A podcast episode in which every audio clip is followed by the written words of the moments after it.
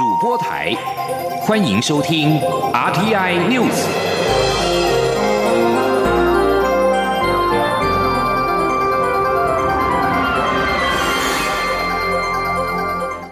听众朋友您好，欢迎收听这节央广主播台提供给您的 RTI News，我是张顺祥。钓鱼台海域情势近日因为中国海警船的举动，以及日本提出反制策略而有升高的可能。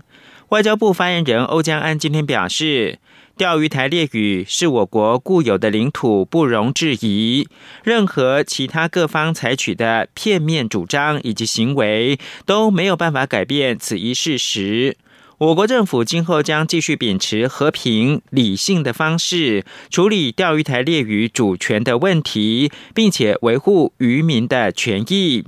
同时呼吁相关各方理性克制，避免影响东海的和平稳定。请听央广记者王兆坤的采访报道：中国海警船在其海警法通过后，首度进入钓鱼台海域。日本政府对此回应，不排除在钓鱼台列屿使用武器。相关情势有升高可能。外交部发言人欧江安表示，我国正密切注意情势发展，并对中国公务船在其认定的领海内驱赶其他船只的行为，将为区域带来不稳定因素，我方表达忧心。欧江安强调，钓鱼台是我国固有领土。任何单方面的主张及行为都无法改变事实。我国政府坚决的维护国家的这个主权，绝不退让。我们捍卫主权的决心也从来没有动摇过。我国政府一贯的坚持，我国拥有钓鱼台列屿的相关的这个主权。今后我国政府呢，也会秉持。理性和平的一个方式来处理钓鱼台列屿相关主权问题，呃的可能的这个争端，并且呃积极的维护我国渔民的这个权益哦。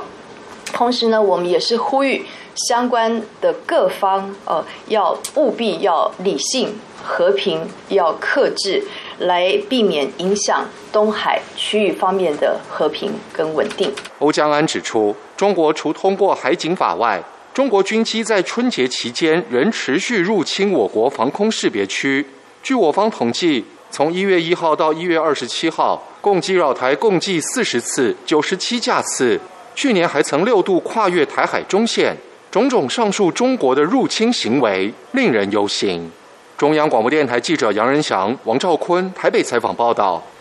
卫福部长陈时中昨天受访时抱怨，采购美国辉瑞、德国 B N T 所共同研发的 COVID-19 疫苗五百万剂受阻之后，路透社今天报道，B N T 公司发表声明，仍会按照计划提供疫苗给台湾。陈时中透露，台湾原本已经向 B N T 购买五百万剂的疫苗。去年十二月准备宣布的时候，却因为外部干预而生变，外界认为是中国打压。路透社报道，德国 B N T 公司透过电邮发表声明，表示他们仍然是计划提供疫苗给台湾。而陈时中下午两点将会召开疫情记者会，说明相关的进度跟防疫的事宜。另外，蔡英文总统今天在接见二零二零国家生技医疗品质奖战役特别奖获奖代表。总统致辞的时候表示，关于 COVID-19 疫苗已经完成签约的部分，在今年第二季便会开始供货。另外，国内有两家公司的疫苗研发进入到临床第二期，相信透过双轨并行的方式，更能够确保台湾有足够的疫苗。请记者。欧阳梦平报道。蔡英文总统十八号上午在总统府接见二零二零国家生技医疗品质奖以及战役特别奖的获奖代表。总统在致辞时表示，在疫情期间，台湾的生技医疗产业仍然非常活跃，也依然有坚强的研发实力。像是今年荣获金奖的台北荣总法布瑞氏症医疗团队，针对这项遗传性罕见疾病，建立了全球最大样本库及治疗中心，开发出筛检技术，造福了全球的新。生儿及家长。获得银奖的林口长庚淋巴水肿医疗团队以及台大心脏衰竭治疗团队，都运用非常先进的医疗技术，大幅增进手术以及治疗的成功率，吸引世界各地的求诊者，也获得国际学术界的认可。得到铜奖的产品形态则更多元，包括世界最小的随身型空气清净器、脑部精准定位的手术导航系统，显示 AI 人工智慧运用的层面已越来越广泛，也大幅增加精准医疗的发展。至于各界关注的 COVID-19 疫苗，总统则重申会以多源头外购以及国内研发双轨并行，以确保台湾有足够的疫苗。他说：“我们已经完成签约的疫苗，预计会在今年第二季开始供货，到时候会让最有需要的人，包括第一线防疫的医护人员，优先来施打。”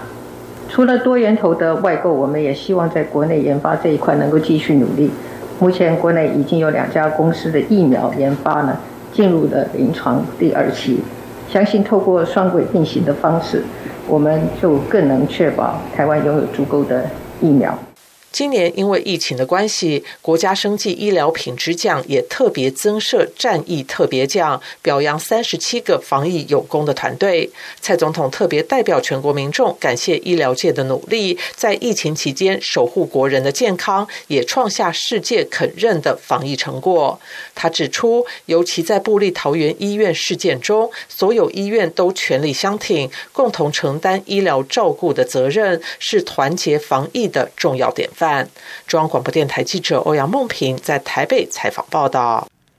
行政院长苏贞昌今天宣布，行政院发言人由政务委员罗秉成兼任。苏贞昌表示，罗秉成有法律的专业，加入行政团队三年多来，对各项施政多有掌握，期待罗秉成未来能够简化扼要，清楚说明政策内容。苏奎说：“行政团队不仅会做事，也要会诠释、会沟通。”行政院前发言人丁一鸣去年十一月因为牛肉面失言风波下台，发言人一直悬缺三个多月。此前由行政院秘书长李梦燕代理。今年春节假期，公路总局首度开放苏花改路肩作为大客车专用道，希望能够提升民众搭乘大众运具的诱因。结果，行驶专用道的大客车每天达到两百到四百辆次，行车时间也大幅缩短三十四十分钟，同时有助一般车道提升运能。请记者吴丽君的报道。松花改自去年初开放通车以来，平日南北双向车流加起来只有七千辆次，单向大约三千多辆次。到了周休假期，双向车流可达一万两千辆次，其中周六南向车流较北向多两倍，周日则相反。不过今年新春假期受到疫情影响，交通部忧心自行开车返乡或出游。的民众大增，特别开放苏花改路肩作为大客车专用道，希望吸引不想塞在车阵中的民众搭乘。结果假期头两天，也就是小年夜及除夕，南下车流还不多，因此成效并不显著。不过到了初一就开始出现南下车潮，初四初五也涌现北返车流。此时。行驶专用道的大客车，即可叫自行开车的民众省下三四十分钟的车程。公路总局四公处交控中心主任陈国正十八号受访表示，出估春运期间，苏花改大客车专用道每天通过的车流量大约两百到四百辆次，不过其中游览车较往年少了两成。他说。除了南下最高的是在初一那一天，南下大概有一万八左右的量，而，北上的话最高的量是在初四，初四那天大概有两万哦，这个量。那使用大客车传动道的车辆，每天大概有两百多到四百辆次。那这次春节等于说利用游览车到东部出游的车辆，看起来这一次是比往好像少掉两成的量。陈国正指出，苏花改车流方向。性相当明显，例如初一南下车流高达一万八千辆次，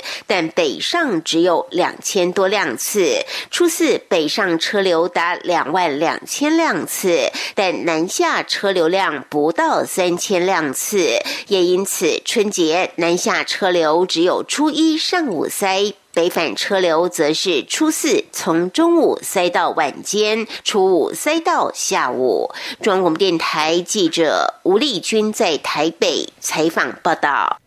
看好台湾的经济前景，国发会估今年经济成长率有望破百分之四。对此，全国中小企业总会理事长李玉佳今天表示，忧喜参半，乐见台湾经济成长。但主要支撑经济成长的力道是来自科技业，而中小企业却仍有待转型升级，尤其是微型企业的利润已经不足，更是难以自行强化竞争力。他呼吁政府应该要拟定策略方针，让企业有所依循，并且寄出政策工具辅导协助。请听记者谢嘉欣的采访报道。各国际研调机构多预测，下半年随着疫苗施打，全球经济将展开复苏之路。国发会认为，只要掌握全球供应链持续重组契机，并将资金导入实体建设，今年台湾经济成长率就有望破百分之四。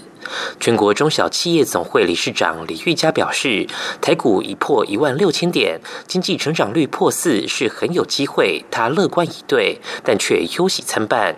他指出，台湾科技业，尤其是半导体、先进制程傲视全球，加上现在供不应求，等于是掌握话语权，让相关产业在面对汇率、区域经济整合等挑战，都可透过调整价格等方式来做应应，也因此成为当前推进国内经济成长率的主要动能。不过，中小企业却非如此。李玉佳表示，中小企业体质有待转股，特别是很多微型企业，现在利润难以达到百分之五，更遑论要投入研发做升级转型，有诸多挑战。他说：“他的利润已经微薄了，又碰到这个汇率的问题了，哈，碰到阿塞这个又开始哦。”他要重新来的速度没那么快。李玉佳呼吁政府，除了发展六大核心战略产业外，在扶植中小企业发展时，更要用心组织出一个方向，让企业有所依循，并以实质政策协助这些企业升级转型。否则，最后只能物竞天择，中小企业仍难以对经济成长率有太大贡献。中央广播电台记者谢嘉欣采访报道。国际新闻，在社群媒体龙头脸书杠上澳洲政府闪电的宣布封杀澳洲新闻内容连结之后，澳洲人今天醒来发现，他们的 FB 账号上面已经看不到新闻分享，而数个澳洲紧急服务单位也通报受到了影响。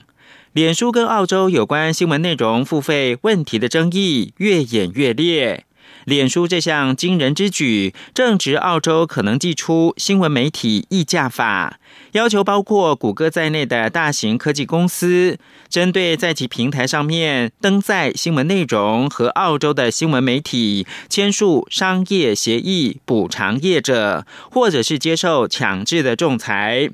脸书发表声明说，这项法令从根本上就误解了它本身和出版者之间的关系。至于先前曾经威胁要撤出澳洲的谷歌，则在近日跟数家澳洲媒体达成了协议。最后看到是美国总统拜登上任之后，决定要延续四方安全对话。尽管中国透过官媒反对，但美国国务院十七号宣布，十八号将跟澳洲、印度以及日本三国的外长举行视讯会议，并表示这个会谈对四国联盟共同打造自由印太地区与迎接面临的挑战至关重要。以上新闻由张顺祥编辑播报。我是疾管署防疫医师林永清。防范 COVID-19 疫情，我国自一月十五日起加强入境旅客居家检疫措施。如果您需入境我国，请提供搭机前三日内检验报告及检疫居所证明。检疫居所请以防疫旅宿或集中检疫所为主。您可上网参考防疫旅宿专区网页，或拨打各县市防疫旅宿联络窗口电话咨询。如果您希望在家中进行居家检疫，必须一人一户，家中不可有非居家检疫对象。有政府，请安心。资讯由机关署提供。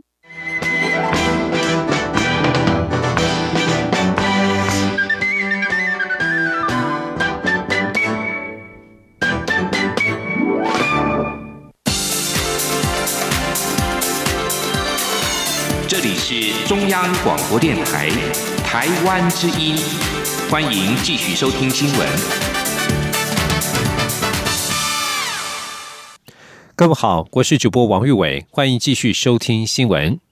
牛年转职火热，人力银行在今天公布的调查指出，开工第一天开启线上征才的厂商已经近三点五万家，比去年同期增加了百分之十六。同时，上班族也选在这一天启动转职，单日的主动应征次数比去年同期增加了百分之十五。此外，如果观察这五年来各产业的征才力道，以银建业最旺，较于二零一七年同期增加了百分之。一百四十七。前天记者杨文军的采访报道。人力银行十八号公布的调查指出，十七号大年初六开工第一天，一零四人力银行线上征才的厂商已经近三点五万家，比去年同期增加百分之十六。二月份的工作机会数已经来到七十点二万个，创近五年同期次高，较二零二零年增加五万七千个，成长近百分之九。在求职方面，农历年前的一月份已经有三十五点一万人主动应征，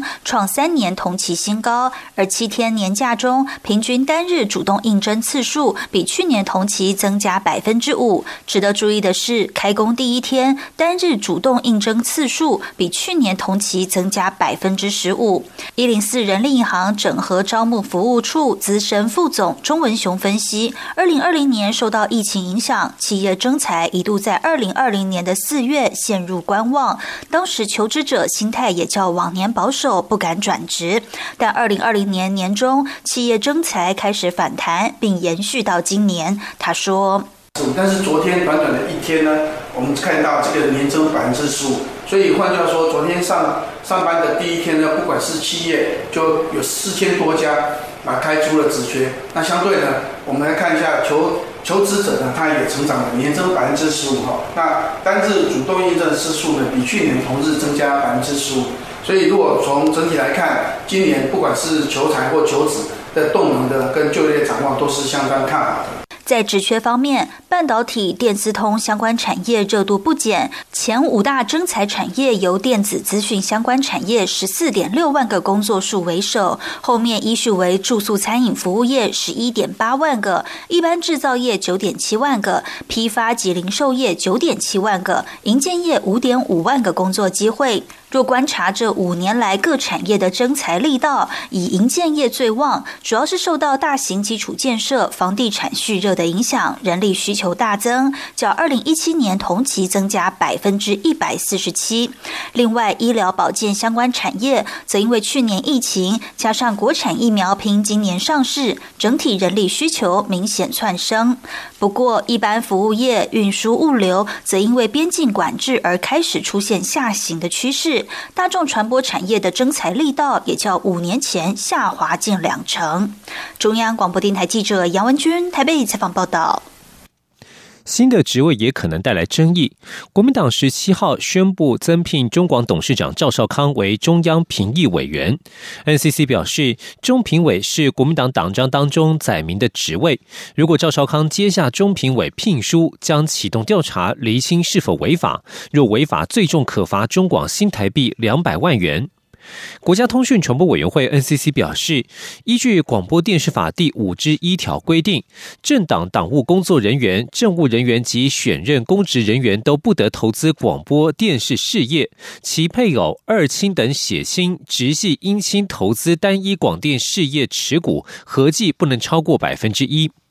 NCC 发言人翁博宗表示，目前初步检视中评委职位的确记载在国民党的党章当中，不过事实尚未发生。赵少康如果之后接下聘书，NCC 将依法调查并开会认定是否违法。如果确认违反了党政军条款，可处二十万元以上两百万元以下的罚款。对此，国民党今天表示，中评委多半是给党国大佬、资深前辈的荣誉职位，实际决策或执行还是由党中央来负责。中评委仅仅是党内顾问的性质，不具有任何实质的权利。国民党批评 NCC 扩张党政军条款的规定，沦为政治打手。焦点转到立法院，立法院长尤锡坤今天召集朝野党团协商新会期的开议日期，朝野各党皆同意于二十六号开议，但国民党团在协商当中主张，开议日当天先安排疫苗采购以及因应来珠的百亿基金专案报告。时代力量和民众党团也同表支持，虽然民进党团一度不同意，但基于朝野意识和谐，最后同意放行专案报告，并期盼立法院能够建立新的文化，朝野能够有个理性对话的开始。前天记者刘玉秋的采访报道。根据立院职权行使法规定，行政院应在每年二月一号、九月一号前，将上下半年度的施政报告送给全体立法委员，并由行政院长在每年二月底、九月底前提出报告。立法院第十届第三会期已在二月一号报道，立法院长尤喜坤十八号邀集朝野党团协商开议日，各党一开始皆同意在二月二十六号开议。不过，国民党团在协商中主张，开议日除了依循惯例邀请行政院长。进行施政报告及被执行怪，民众也相当关心疫苗采购进度，还有因应来猪所编列的百亿养猪基金相关执行，有必要对国会说明并接受监督。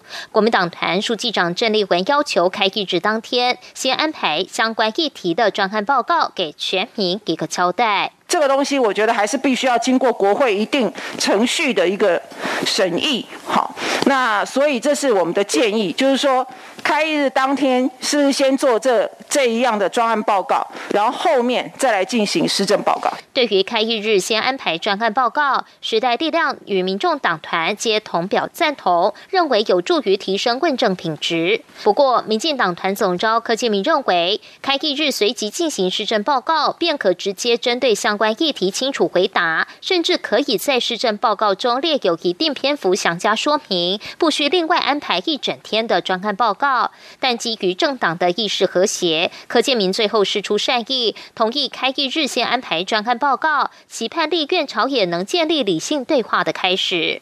我觉得让整个议事能顺畅，大概有共识。我们当然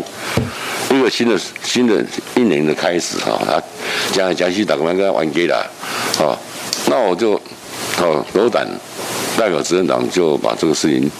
从答应签下来。朝野党团最后达成共识，立院确定在二月二十六号开议。开议日当天，邀请行政院长率相关部会首长就 COVID-19 筛检、疫苗准备、百亿养猪基金编制执行进行专案报告及被质询。另外，立院议事处也说明，朝野协商决定在二十六号开议。立院职权行使法规定，行政院长必须在二月底前提出施政方针，但既然朝野都同意二月底要先进行专案报告，基于国会自律，大法官解释也可以允许先做报告。中广播电台记者刘秋采访报道。中央流行疫情指挥中心在昨天宣布，将持续实施八大类场所戴口罩的规定。长时间戴口罩所引发的口罩痘困扰了许多人。皮肤科医师今天表示，口罩一定要定时更换，戴口罩的脸部区域也应该要避免化妆，并且使用无油清爽的保养品，避免得口罩痘、化妆痘复合发生。今天央广记者刘品熙的采访报道。疫情指挥中心指挥官陈时中十七号表示，将延长秋冬防疫专案，未来拟成常态管制，民众出入八大类场所必须戴口罩的规定将继续实施，恐怕又得过上好长一段时间的口罩生活，许多人又要跟口罩斗作战。医师指出，戴上口罩后，口罩内的温度升高，又湿又热的环境导致出油量提高，容易阻塞毛孔，形成痘痘。而且口罩多以不织布材质为主，纤维材质粗糙不亲肤。当讲话时，口罩不断跟肌肤摩擦，更会使表皮代谢异常情况恶化。医师表示，口罩一旦沾染到口水、粉底、彩妆、脏污跟皮屑，会继续刺激肌肤，更容易长痘痘。所以口罩一定要定时更换，并做好清洁。戴口罩时也应该避免化妆，以免口罩痘、化妆痘一起找上门。经验联合诊所皮肤科医师蔡义山说。如果有上妆的民众的话，就是建议口罩的区域以内是其实是不要上妆会比较好。像什么粉底液啊这些，那你再加上口罩在那边摩擦，当然就是会增加那个口罩痘再加上化妆痘的这两个诶复合然后发生的机会。医师表示，如果本身就是油痘肌肤，很容易出油，保养时应该尽量选择无油分的保养品，以清爽控油为主，也可以使用含有杏仁酸、果酸、水杨酸等酸类的保养品，帮助微量粉刺代谢。医师也提醒，一旦脸上出现五颗以上的痘痘，还是要尽快就医，由医师开立外用药物，效果最好。央广记者刘聘熙在台北的采访报道。译文讯息。国立台湾美术馆经典再现台服展现存作品特展，自展出以来即获得盛大的回响，有不少的精彩故事。其中，台湾前辈艺术家郭雪湖创作的《极境》，以及其夫人林阿琴的作品《南国》，同为一九三三年第七回台展的展出作品，在事隔八十八年之后，又能够以台展名义再次与国美馆合体展出，可以说为台湾美术发展新增佳话。请听央广记者江昭伦的采访报道。国美馆经典再现台福展现存作品特展，策展人林明贤指出，郭雪湖是日治时期以来在台湾美术发展中重要的代表性艺术家。十六回台福展年年都有参展，其夫人林阿琴在结婚前也曾活跃于台展。一九三二年十七岁时就以一件美人蕉作品首度入选，之后一九三三年的南国以及一九三四年的黄夹花又连续入选台展。在当时就是公认才华出众的才女，其中郭雪湖创作的水墨画集镜与林阿琴的交彩作品《南国》同为一九三三年第七回台展的展出作品。当时两人还没有结婚。时隔八十八年后，两件作品又因为国美馆策划的经典再现台福展现存作品特展，有机会再次合体展出，别具意。策展人林明贤说：“按两个夫妻这样的作品，同年入入选台展。”然后在台展的时候有这个机会一同展出，但是那时候他们两个人还没结婚。那事隔这么久，又以台服展的名义来办展览，那这两件作品都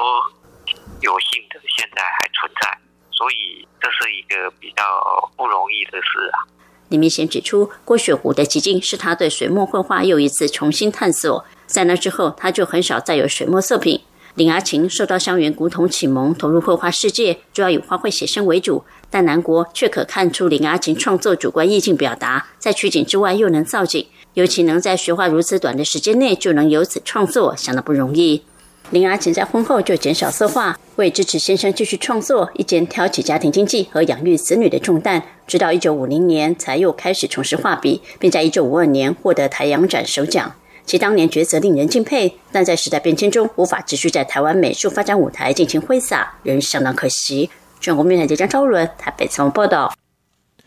国际消息。